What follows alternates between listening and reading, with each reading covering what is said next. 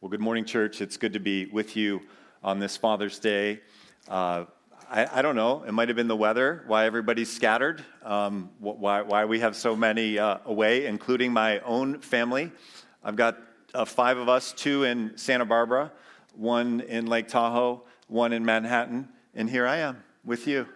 Um, but I am honored actually to be with you and to be opening the Word of God in Romans 7 to you. We did Father's Day on Friday. We were up at Tahoe on Friday. I think it was hot here on Friday, wasn't it? Um, we were up there, and it was just beautiful. And it is actually very good uh, to be with you today. So, the reality uh, behind today's text and today's passage is this reality that, that all of us have experienced. We have this experience as believers, knowing uh, God wants us uh, to, to do X. He wants us to be here, or He wants us to be here.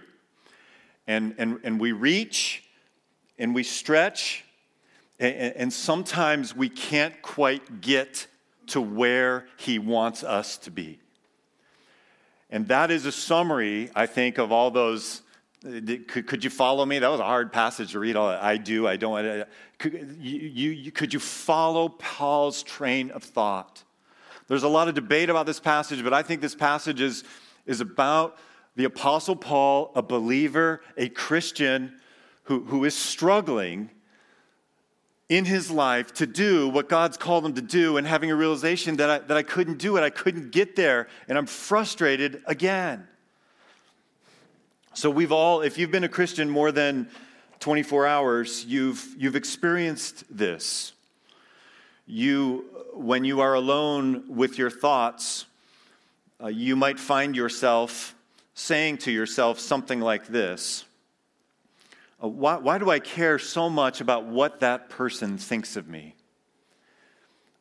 Uh, you know, when, when people get really big in our life, maybe it's a particular person, and God is small. And once again, you are just thinking way too much about what this person thinks of you. And that becomes kind of a rule of your life. And that's, that, that, that's what we're, we're talking about today. The, the scriptures call it, and theologians call it, indwelling sin. And we find ourselves again there. You might have experienced something like that. Why is this happening to me? Again, I don't do what I want to do. The thing I want to do is treat this person really lightly and to, to think of God massively as and as really important in my life. Or maybe you find yourself alone thinking, why am I jealous of her? Why am I jealous of him? Again, I know what God has called me to, but I, but I have these thoughts, and here I am as a Christian, I'm, I'm not quite getting to where I want to be. Or, why am I looking at this image on this screen again? I, have been here before. I, I know the Lord. I'm a Christian. Why am I finding myself in this pattern again here, doing this, not quite reaching where God has called me to be? This is the spirit which I understand Paul to be describing himself to be in in today's passage. Over 26 times in today's passage, he uses the pronoun I which, which in, in Greek is, is the, the little word ego or ego. Uh, ego. 26 times. This is a deeply personal passage where Paul is describing this battle within him. Now, I could go on with more and more examples of, of specifics of how we might be there, but what this passage is really talking about is indwelling sin. And what I want to do in this sermon is help us to engage in that battle, to defeat indwelling sin. Before we do that, let's just talk about the term a little bit because it's not one we throw around a lot. Not a popular uh, phrase, that two word phrase, indwelling sin, but it, it, it has a, a real value and it comes straight out of the scriptures. It's not just theologians that like to invent fancy words that nobody really connects with. There's a reason for us to understand what indwelling sin is. Let's, you can put your eyes down there or look on the screen at verse 20 in chapter 7. That's, this is the verse where this phrase, this term, indwelling sin, comes from. Paul says in verse 20, But if I'm doing the very thing I do not want, I am no longer the one doing it, but sin which dwells in me. This is where the term indwelling sin comes from. And this is an important verse, and this is an important chapter because Paul has just spoken about in previous paragraphs how he's a new creature how he's moved from the realm of sin and death to the realm of grace and life. And he's a new creature in Christ. So a lot of people are going, What is going on here? Well, there's this tension between us being Christians and being in this new realm of grace and life. There's this tension with this reality that, that in our flesh, inside of us, there's this power, this indwelling sin that remains. And it rears its head, and we have to do battle. This is our subject for today because it's the subject of today's passage the evil power that remains in believers after conversion that we do battle with. So I have six points, six ways for us to engage in this battle and to be encouraged today as it relates to indwelling sin. We follow the scriptures, just preaching through the Bible, but it, it, I don't know. There's just something, I, was just kind of smiling today as I'm thinking, it's Father's Day. What are, you, what are you doing? Indwelling sin. That's, that's what we're doing on Father's Day. But again, we're going through the scriptures. That's kind of how we roll here. And so here, so here we go. I want to begin uh, as we look at our text, looked at it briefly in verse 20, but this first of six things, um, I, I want to begin just right at the beginning of our unit of scripture today in verse 13 where Paul says, uh, Romans 7 13, did that which is good then become death to me? Now, if you haven't been here the last few weeks, you'd be like, okay, what is he talking about? He, in this unit, these recent paragraphs of Romans 7, has been anticipating objections of Jewish readers. And the objections that he, the objection that he's been anticipating is he said so many negative things about the law that they may be thinking that he thinks the law, the Torah, is bad. And so in verse 13, he's saying, Did that which is good, uh, the law, the commandment, then become death to me? No. The problem is not with the law. The problem is not with Torah. The problem is not with the commandment. And the specific commandment, if you were here last week, or if you weren't here last week, the specific commandment that he's talking about is the 10th commandment uh, thou shalt not covet. So he is making clear to the first century Jewish reader the problem is not with the law, the problem is with the sin in us. And Paul's dealing with the 10th commandment, he's had the spiritual insight into it, and the commandment itself has has brought out the indwelling sin in him, and he's all of a sudden started to covet a bunch after reading the 10th commandment. So he's just saying the problem isn't with the commandment, it's good, it's holy, it's righteous. The problem is with me.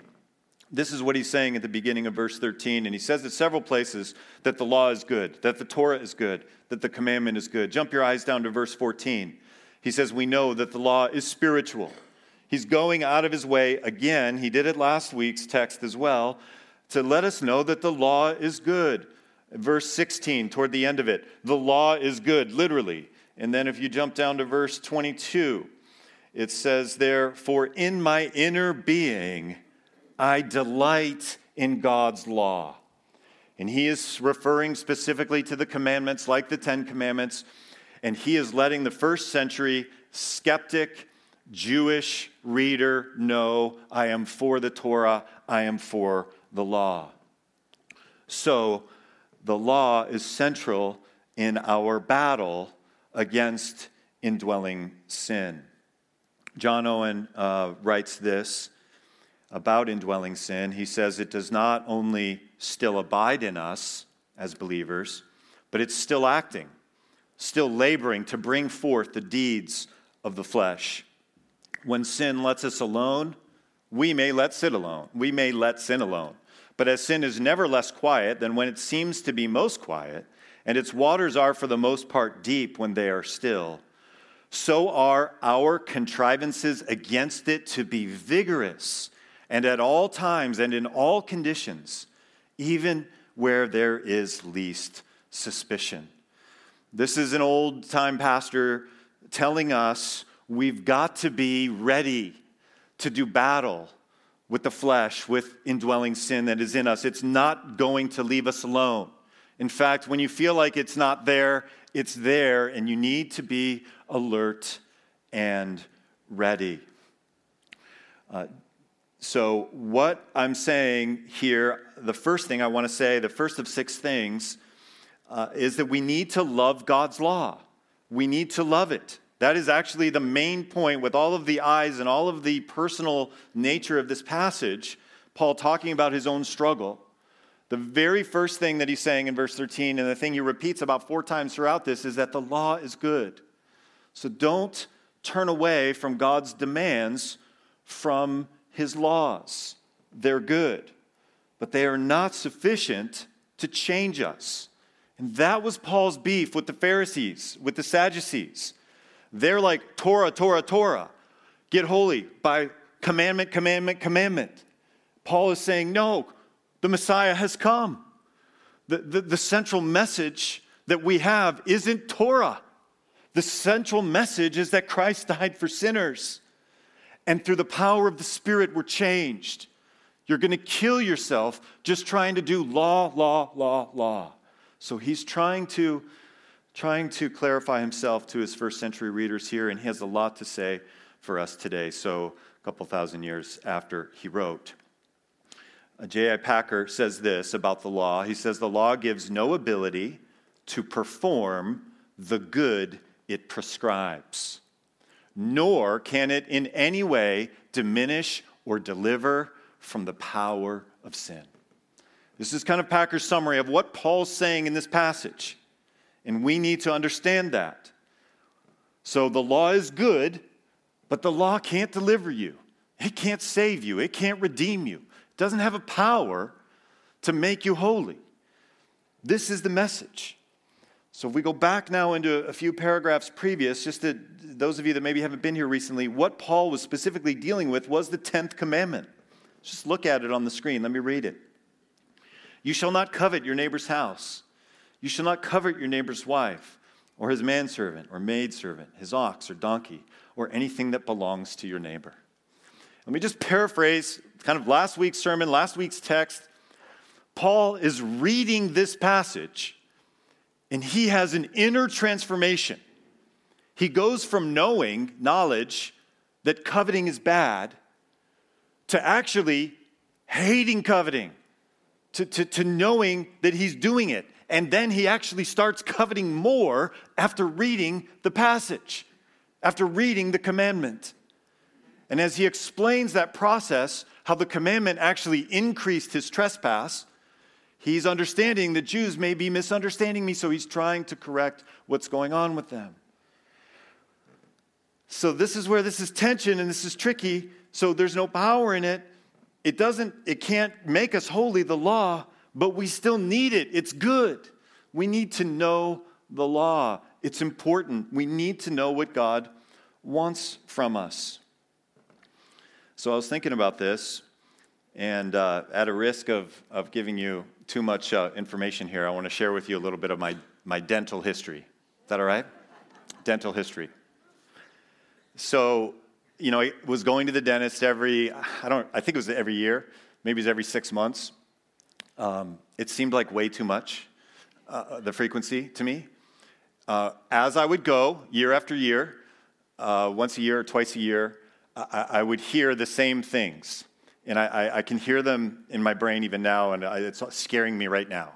You know, like they go around and they're like reading out these numbers, and I think it's one to five, and five's like, like your teeth are going to fall out and you're really in bad shape. And I hear like four, four, four, five, five, five, four, four. Like visit after visit after visit.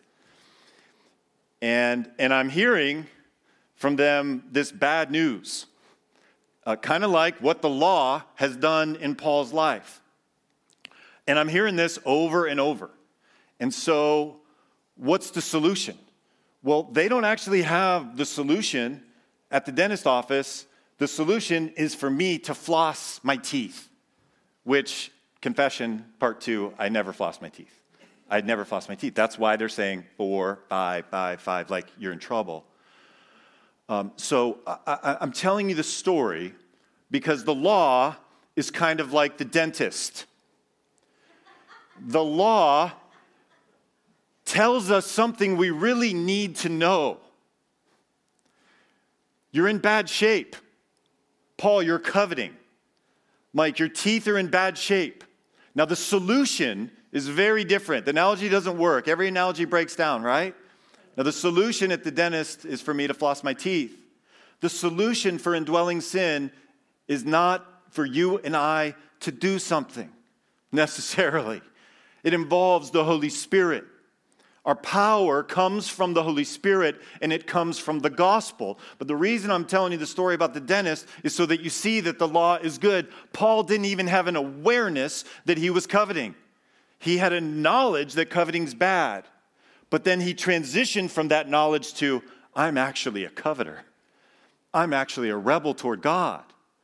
And so the law served this important purpose in his life. But the solution it's not so simple as to floss your teeth. The solution, we don't have time to get to Romans 8 today. We're going to be in Romans 8 for a while, but Romans 8 is all about the power of the Spirit to change us.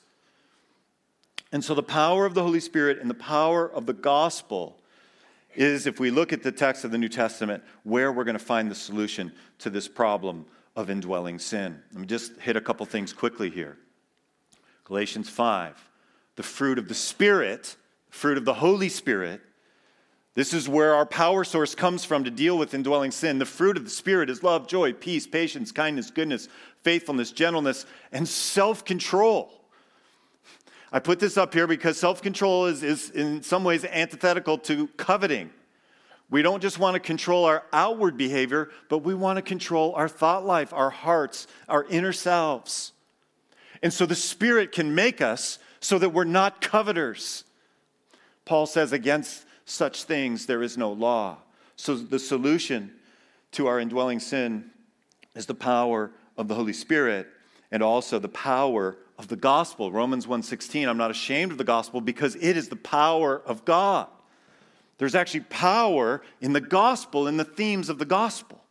Themes like hope and repentance and enduring suffering and resurrection and forgiveness. These themes, there's power in the gospel. So the law is good, the law is holy, the law is righteous. You might even say that is the central thesis of today's text, even though we tend to focus on the inner workings, the psychological, the inner person, the, the thought life of Paul. That's what most of us are going to remember from this text. But if you're a first century Jew, you would remember this guy is still saying the Torah is good, but he's saying the way to become holy is not through the Torah, through the power of the gospel and the Holy Spirit. He says that mostly in the next chapter. So, all this, I'm just on my first point here. Love God's law, as is my custom. I'll pick up the pace on these other points on this Father's Day and on this uh, first day of summer, by the way. Enjoy the weather we've been having the last few days. So, I know you want to get out there and, uh, and enjoy that. So, that's, that's our, uh, our our first point here. I, I skipped one thing. So I read, uh, I read uh, Galatians 5, but I skipped over this. So let me just hit this 1 Timothy 6. Um, I, I'm putting 1 Timothy 6 up here because Paul has experienced this conviction about being a coveter, but he didn't stay there, he changed. Look what he writes uh, near the end of his life in 1 Timothy 6. He says, For we brought nothing into the world and we can take nothing out of it. But if we have food and clothing, we'll be content with that. Paul's content with food and clothing. Now, I don't know what he was coveting, he didn't tell us specifically. But by the power of the Holy Spirit, Paul moves from being this coveting person that, that, that, that becomes someone who's content in Christ by the power of the Holy Spirit through the power of the gospel. So that's point number one of six. Let's come back to our text. And I just looked at the beginning of verse 13, where he once again anticipates this objection of the first century Jewish reader, and then he overcomes that. Then he continues on um, in verse 13. He says, But in order that sin might be recognized as sin, it produced death in me through what was good. We, we already covered that. Uh, that the law is good. That's what he's referring to as being good. But we didn't cover this last part. So that through the commandment, sin might become utterly sinful. Sin might become utterly sinful. And I have actually alluded to this already. But for Paul, he had a transformation about what kind of rebel he was. And he describes himself as the worst of sinners or the chief of sinners or the foremost of sinners. 1 Timothy 1:15 Christ came into the world to save sinners of whom I am the worst. Now I've spoken about this before, but what I'm trying to say here is that a healthy Christian, which Paul was, a healthy Christian knows himself or knows herself to simultaneously be righteous, justified by faith before God, and simultaneously a sinner, someone who is dealing with indwelling sin. Now, when we talk about indwelling sin, a lot of people are like, oh, you know, you go to a church that talks about sin all the time. That's not healthy. That's not good. Well, that might be true if we didn't have a biblical view of sin and all we wanted to do, like the Pharisees, is beat people up with their sin. What we want to do is actually be biblical and actually understand who we are and who we are, our anthropology, if you will, we are, we are justified believers. We are righteous, but we also, this side of heaven, this side of glory, have this indwelling sin, and we're going to be in a battle, we're going to be in a fight. And this is what's behind Paul's description of himself as the worst of sinners, or the chief of sinners, or the foremost of sinners. It's actually a very healthy thing. He actually had a spiritual breakthrough and moved from understanding, yeah, I know coveting's wrong, to seeing, I'm a coveter. Oh, God, I'm a coveter. Forgive me, change me. And God did that. So, point number two is pray for your particular sin to become utterly sinful. To you, your sin. We've talked about this a lot too. The church in America, we have a reputation for being Pharisees and Sadducees, of, of being of, of recognizing other people's sins as utterly sinful and not our own. If you don't hear anything else I say today, hear me say that it is your own sin that needs to become utterly sinful. And it is particularly heinous when we criticize other people's sin and think of it as utterly sinful when we don't struggle with that particular sin at all. And yet that's what gets us up emotional and gets us worked up. No, you don't see Paul doing that.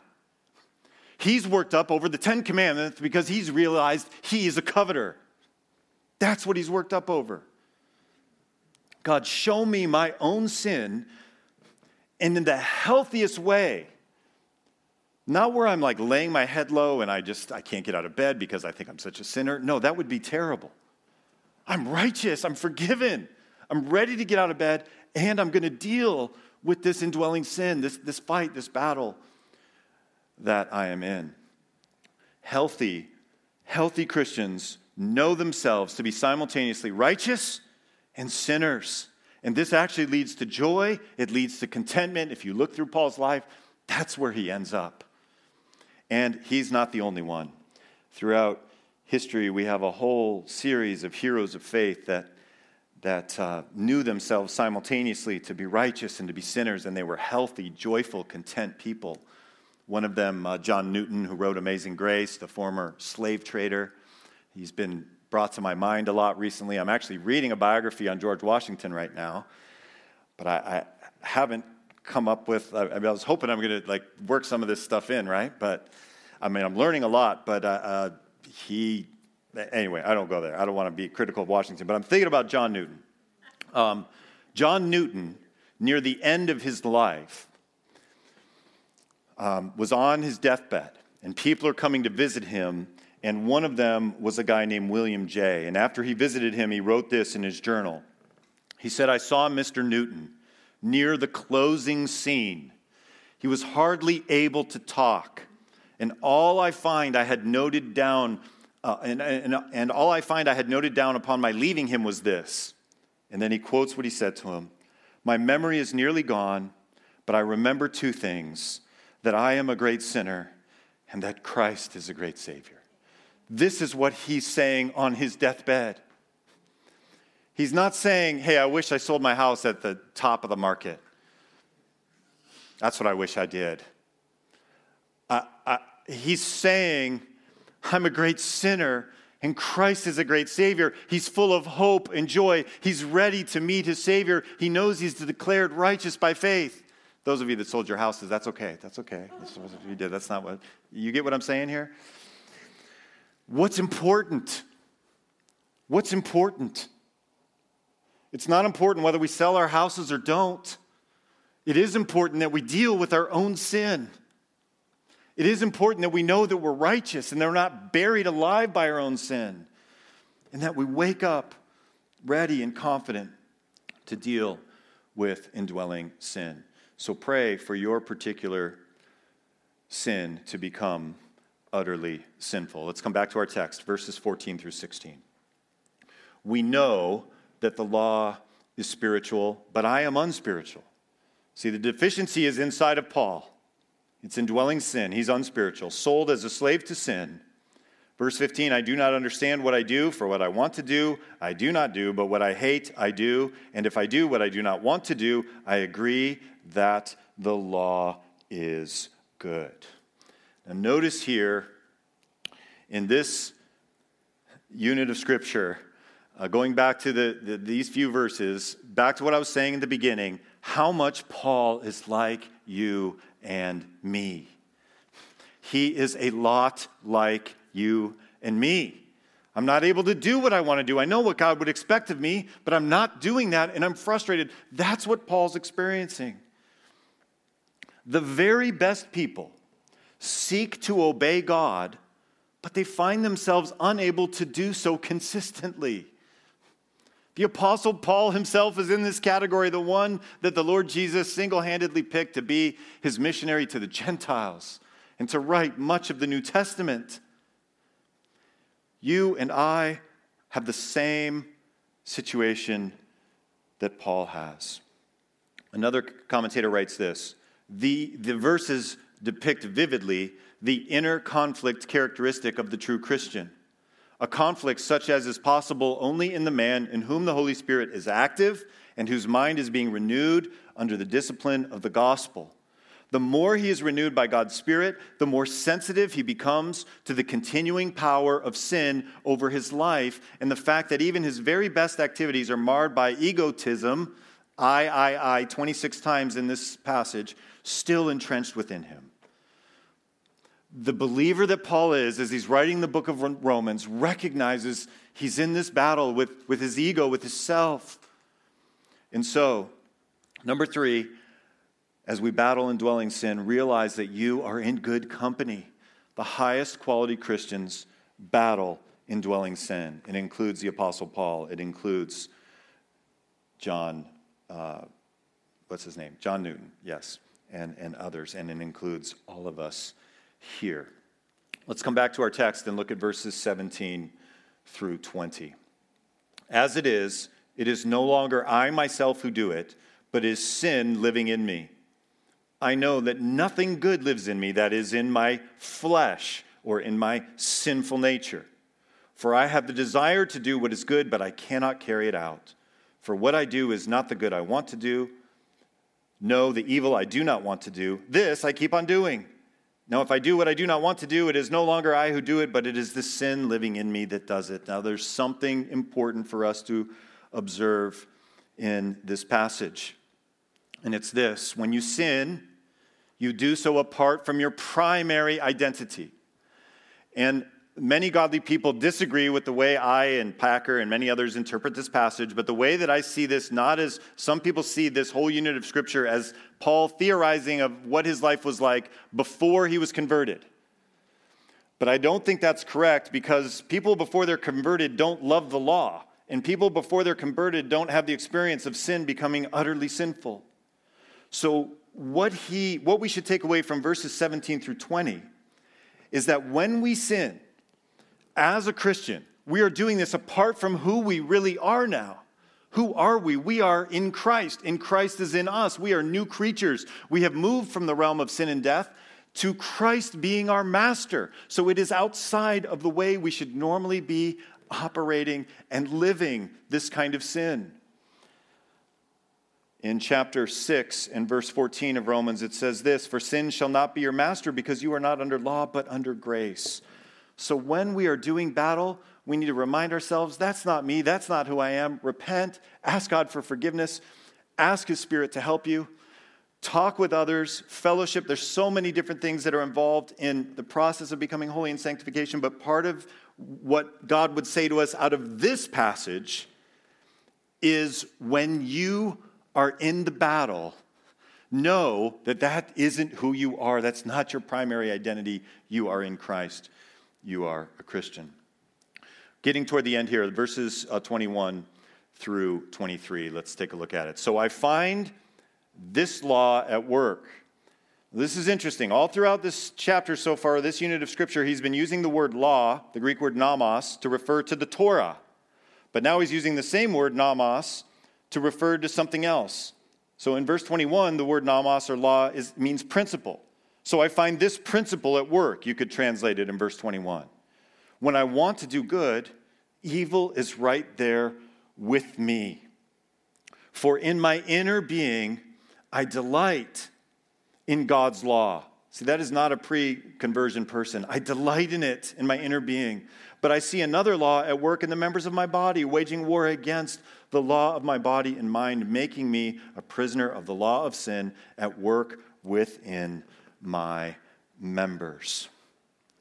So, what Paul is saying here is this is what God's called me to, and I'm just not quite getting there. I'm just not quite getting there. J.I. Packer writes this. He says, The reach exceeds grasp aspect of the Christian's life is the mark of a healthy believer who loves God's law and aims to keep it perfectly. That's the aim of all of us, but finds that something within him, something within her, whose presence is known only by its effects, namely indwelling sin, obstructs and thwarts his purpose. It betrays him time and again into doing things which, in the moment of action, seem good, but in hindsight appear bad, meaning unwise, unprincipled, unjust, unloving, thoughtless, faithless, cowardly, self serving, disobedient, irreverent, and so on. So, we should preach to ourselves. Number five, my reach exceeds my grasp. This is part of living the Christian life, is realizing that there are going to be times where indwelling sin finds its way, and this is part of the normal Christian experience. It's not good. Don't hear me say, there's license here, go ahead and sin. That's not what I'm saying. That's not what Paul's saying. He's saying, I experienced this. And then he, then he even describes it as a law or principle at work in verse 21. So preach that to yourself. My reach exceeds my grasp or, or, falls short of my grasp. I can't quite get there. However, you want to say it, I think you know what I'm trying to say. And then the final, final uh, thing I want to say is, and what Paul says is leaving us on a note of hope in verses 24 and 25. Um, he, he says, uh, What a wretched man I am. That doesn't sound like a note of hope, but it is a note of hope if you understand it in the way I've already described. But the note of hope here comes in the middle of verse 24. Who will rescue me from this body of death? The Apostle Paul is tired and weary of running the race. Who's going to rescue it from me? Thanks be to God through Jesus Christ our Lord. The Christian life is a life full of hope because there is coming a day and a time, whether it's when the Lord returns, whether it is through death, whether at some point you and I are going to be home. This earth is not our home. The new heavens and the new earth is our home. And in that place, there will be no more indwelling sin, and we will be rescued. And it is then and only then will we will be completely free from this battle, even though we find progress in it throughout our Christian lives. So preach to yourself hope that in the new heavens and the new earth, his command to reach will never be beyond what you can grasp. You, your, his will and your will will be identical in the new heavens and new earth. And we will have peace and joy like we have never experienced. We just get glimpses of it here, but we will have it forever and ever and ever. And that is good news. Let's pray together and ask God to help us to defeat and overcome the indwelling sin that's in us. God, we thank you for your word. We thank you that in every specific situation of temptation and indwelling sin, that your word says that we are provided a way out. That's another text and another sermon, but it's an important truth that you provide a way out. But today's text and today's sermon reminds us that there are going to be times where we fall. And my prayer for me and for all of us is that we would not be discouraged, but when we fall, we would quickly regroup, knowing that this is part of the Christian life, that we're in good company, and that the power of the Holy Spirit and the gospel is sufficient to grow us up in you until that day where our faith becomes sight. We look forward to that day. Come, Lord Jesus. Amen.